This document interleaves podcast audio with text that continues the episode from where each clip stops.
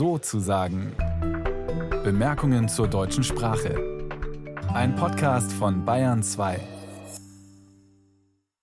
Mit Hendrik Heinze. Freue mich sehr, dass Sie dabei sind. Ein extra herzliches Willkommen auch an alle, die gerade im Auto sitzen und uns zuhören. Um Sie und um euch geht's uns heute. Wie Unfallberichte Schwächeren die Schuld zuschieben. So stand das neulich in der Zeitung und wir dachten, hoppla, das wollen wir genauer wissen.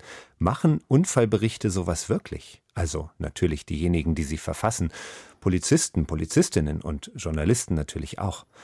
Und nun sprechen wir also mit dem Forscher, der dieser These nachgeht. Dirk von Schneidemesser heißt er und beim Forschungsinstitut für Nachhaltigkeit arbeitet er. Hallo nach Potsdam.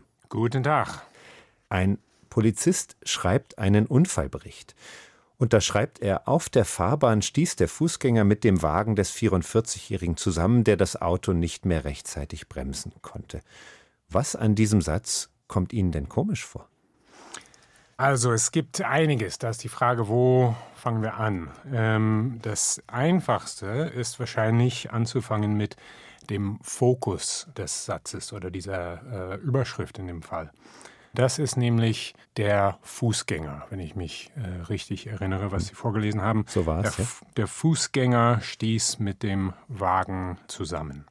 Also der Fokus liegt auf dem Fußgänger. Das ist, vermute ich mal, derjenige, der in dieser Kollision zu Schaden gekommen äh, ist, wenn es soweit kam. Normalerweise äh, kommt dadurch dann ein Autofahrer äh, nicht zu Schaden, wenn ein Fußgänger mit einem Autofahrer äh, kollidiert.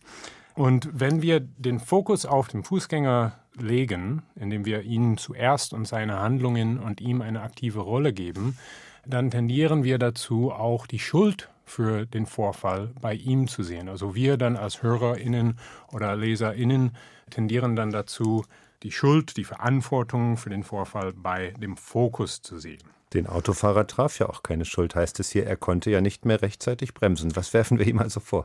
Er konnte nicht rechtzeitig bremsen. Das äh, hört sich natürlich dann so aus, als ob das unvermeidbar war, diesen, diesen Vorfall von Verkehrsgewalt.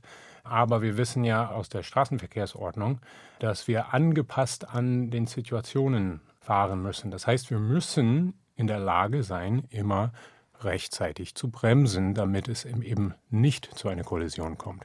Das war hier nicht der Fall, aber es wird so dargestellt, als ob das eine sozusagen Naturgewalt ist, dass ein Phänomen ist, was wirklich unvermeidbar war. Dabei kann man mit angepasster Fahrweise natürlich so einen Vorfall gut vermeiden.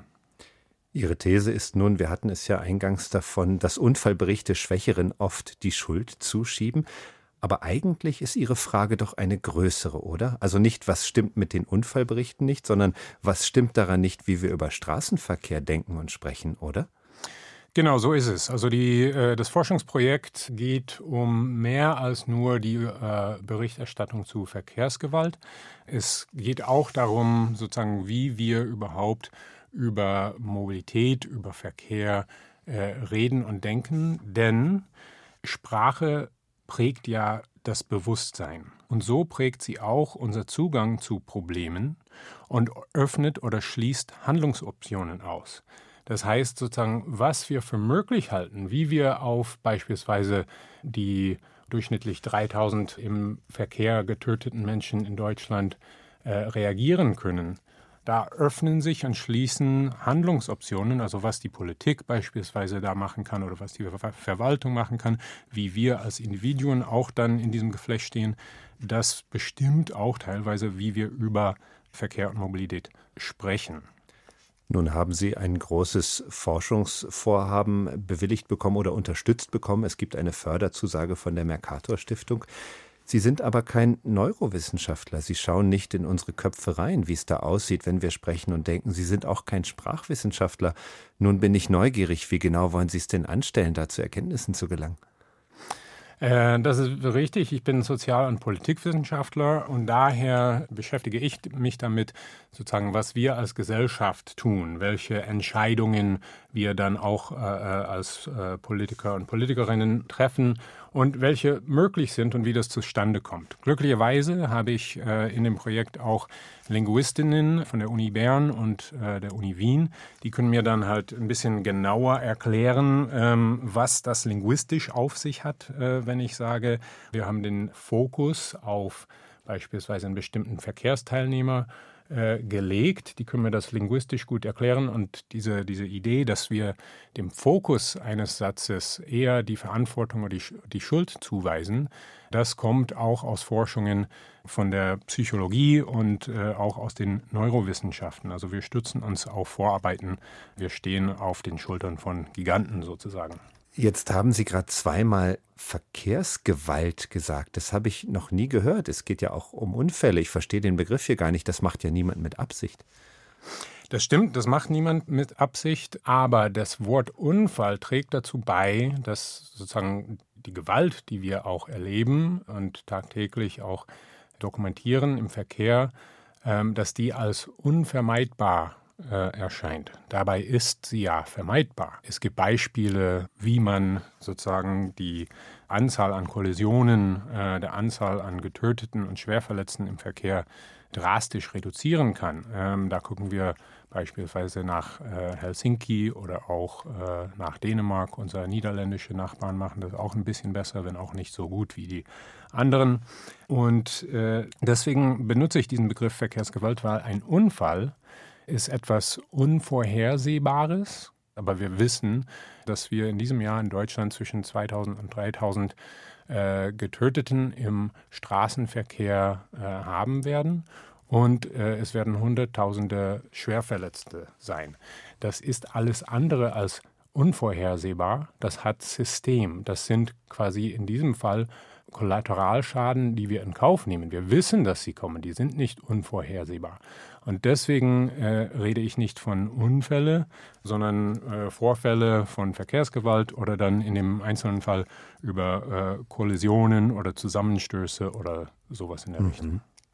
Sie sind Deutsch-Amerikaner, Dirk von Schneidemesser und wer Ihren bemerkenswerten Namen googelt, der sieht sofort, Sie sind Wissenschaftler, Sie sind aber auch Aktivist für weniger Autoverkehr in den Städten und nun frage ich mich, ob das nicht Ihre Forschung gefährdet. Werden Sie dann nicht ohnehin rausfinden, was Sie schon ahnen, dass nämlich Autos bevorzugt und andere Verkehrsteilnehmer benachteiligt werden?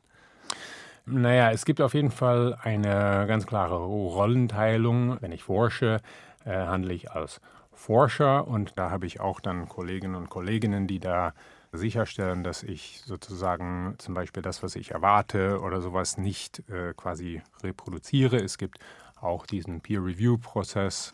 Aber da gibt es äh, äh, sozusagen auch einfach ganz klar, dass die Forschung ergebnisoffen sein muss und es gibt bestimmte Methoden und Vorgehen, an denen wir uns halten müssen. Das muss reproduzierbar sein, dass sozusagen man genau nachvollziehen kann, wie ist man hier vorgegangen, was ist bei rausgekommen und die Erwartung ist, wenn man das, egal wer das nochmal äh, reproduziert, dass das zu denselben oder sehr ähnlichen Ergebnissen kommen würde. Also das ist das eine.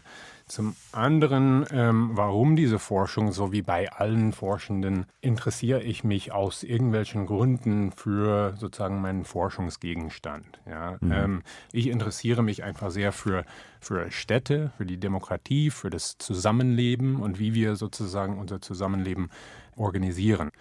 Und ähm, die Tatsache ist, dass die Städte voller werden, die werden größer und wir tatsächlich eine andere Art der Stadt bzw. Mobilitätsplanung brauchen. Das ist jetzt nicht nur meine Überzeugung. Ähm, da gibt es Ziele, die gesetzlich festgehalten sind. Ich glaube, alle würden zustimmen, dass wir weniger Toten und äh, Schwerverletzten und auch Leichtverletzten im Straßenverkehr wollen. Aber wir brauchen auch äh, lebenswerte Städte, weil sie sicherer sind, gesünder, sozialer, weil sie demokratischer sind, wirtschaftlicher und natürlich nicht zuletzt ähm, nachhaltiger sind. Und auf dem Weg zu dieser Art Stadt, ähm, da steht uns das Auto, wie wir ihn heute benutzen, aber leider im Weg. Das heißt, wir müssen wegkommen von dieser Abhängigkeit, in dem wir als Gesellschaft und auch wie von in dem viele Individuen gedrängt sind.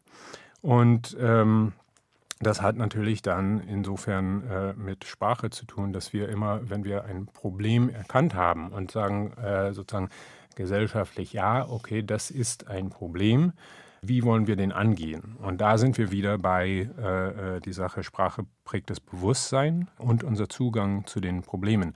Welche Handlungsoptionen haben wir, wenn wir sagen, wir wollen beispielsweise weniger Verkehrstoten? Welche Handlungsspielräume oder Optionen haben wir, wenn wir sagen, wir wollen äh, weniger Emissionen im Verkehrssektor? Jetzt war ich skeptisch in meinen Fragen und darüber ist ganz etwas in Vergessenheit geraten, dass es ja ein sehr interessantes Thema ist, das Sie da bearbeiten. Ja, deswegen sprechen wir ja miteinander. Da muss man ja erstmal drauf kommen. Sprache und Verkehr. Wie sind Sie denn drauf gekommen? Äh, ich bin da drauf gekommen, weil ich ein Buch gelesen habe von einem nordamerikanischen Geschichtsprofessor. Peter Norton ist Professor an äh, einer nordamerikanischen Uni und hat ein, ein Buch geschrieben, Fighting Traffic heißt das. Und das ist ein sozusagen historischer Werk, äh, der uns zeigt oder er, der, er nimmt uns, uns quasi sozusagen durch äh, die Stadtentwicklung von äh, die Zeit vor es das Auto gab und dann sozusagen wie als das Auto auf die Szene kam, was das mit unseren Städte machte und wie das auch verbunden war mit was wir erwarten von einer Stadt und was wir erwarten, äh, äh, sozusagen, wenn wir vor der Haustür in der Stadt gehen. Und da hätte ich äh, als Beispiel davon ähm, eine Frage für Sie, wenn mhm. beispielsweise Außerirdische kommen würden und Sie fragen würden, erklär mir Straße, was ist eine Straße? Wie würden Sie denn darauf antworten? Ui. Ein äh, meist asphaltierter Fahrweg auf dem sich Fahrzeuge schnell und ungestört fortbewegen können. So in der Art, ich weiß nicht. Ja, ja das, das wäre, also für, für heute würden wahrscheinlich ganz viele diese Frage so beantworten. Ich stünde ich vor Außerirdischen, ähm, würde es vielleicht äh, ähnlich schildern. Ähm, aber das ist ganz interessant, diese Wahrnehmung von dem Begriff Straße. Das hat sich natürlich verändert. Es gab natürlich Straßen, bevor es das Auto gab.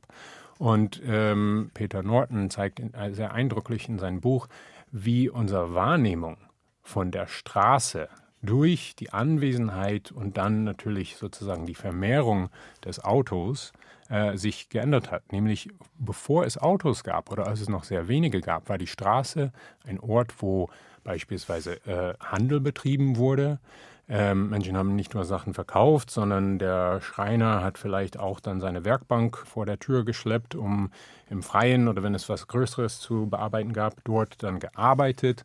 Kinder haben auf der Straße gespielt. Ähm, Menschen haben sich auf der Straße getroffen, gesehen. Und es passierte einfach allerlei auf der Straße. Mhm. Interessant ist auch, dass diese, dieses Phänomen des Spielplatzes ähm, das Spielplatz gibt es erst wirklich seitdem wir diese Wahrnehmung haben, dass Straßen für ungestörtes äh, Verkehrsfluss im Sinne des Autoverkehrs da sind. Vorher brauchten wir keine Spielplätze, weil Kinder auf der Straße spielten. Ein guter Freund von mir, der Ulrich, der ist so um die 88 und er, erklärt, äh, er erzählt mir, wie seine Mutter ihm auf äh, die Hasenheide in Berlin, das ist eine vielbefahrene Straße, ähm, immer äh, rausgeschickt hat zu, zum Spielen mit seinem Bruder. Hm. Wenn ich überlege, äh, dass Mütter auf der Hasenheide heutzutage sagen würden, hey, geh mal raus spielen, äh, liebes vierjähriges Kind, würden wahrscheinlich äh, ganz viele erstmal zucken und sehr besorgt sein. Insofern ändert sich das natürlich sozusagen, was wir mit diesen Begriffen machen. Und da ist auch dann die Frage, ne, was ist eine beispielsweise offene Straße und was ist eine gesperrte Straße. Mhm. Oft heutzutage, wenn wir den Begriff gesperrte Straße hören, stellen wir uns eine Straße vor, wo dann Autos nicht mehr fahren können. Aber beobachten Sie ein, ein, eine Straße im Stadtraum, wo dann der Autoverkehr, keine Ahnung, wegen einer Baustelle vorne oder, oder Wasserwerke oder was weiß ich, sozusagen äh, in Anführungszeichen gesperrt ist, was da passiert, da, da fangen dann manchmal an, Menschen zu picknicken oder Kinder zu spielen Oder wenn da am Rande Restaurants sind, dann äh, ist sozusagen der erste Gedanke der Eltern, wenn sie da speisen, nicht sofort, oh, ich muss höllisch aufpassen, dass mein Kind nicht auf der Straße wandert und bin ja. die ganze Zeit damit beschäftigt, so weiter so fort. Also eine offene Straße könnte auch was anderes bedeuten. Und da sind wir eben bei diesem Forschungsvorhaben. Ne, was macht das mit uns, wie wir über den Verkehr reden? Ich merke, Sie könnten noch ewig drüber sprechen. Wir machen hier trotzdem mal Schluss. Wir haben gesprochen über Begriffskämpfe und reale Kämpfe im Straßenverkehr und über deren Erforschung natürlich. Das Thema von Dr. Dirk von Schneidemesser vom Forschungsinstitut für Nachhaltigkeit in Potsdam, der heute unser Gast war. Danke. Ich danke.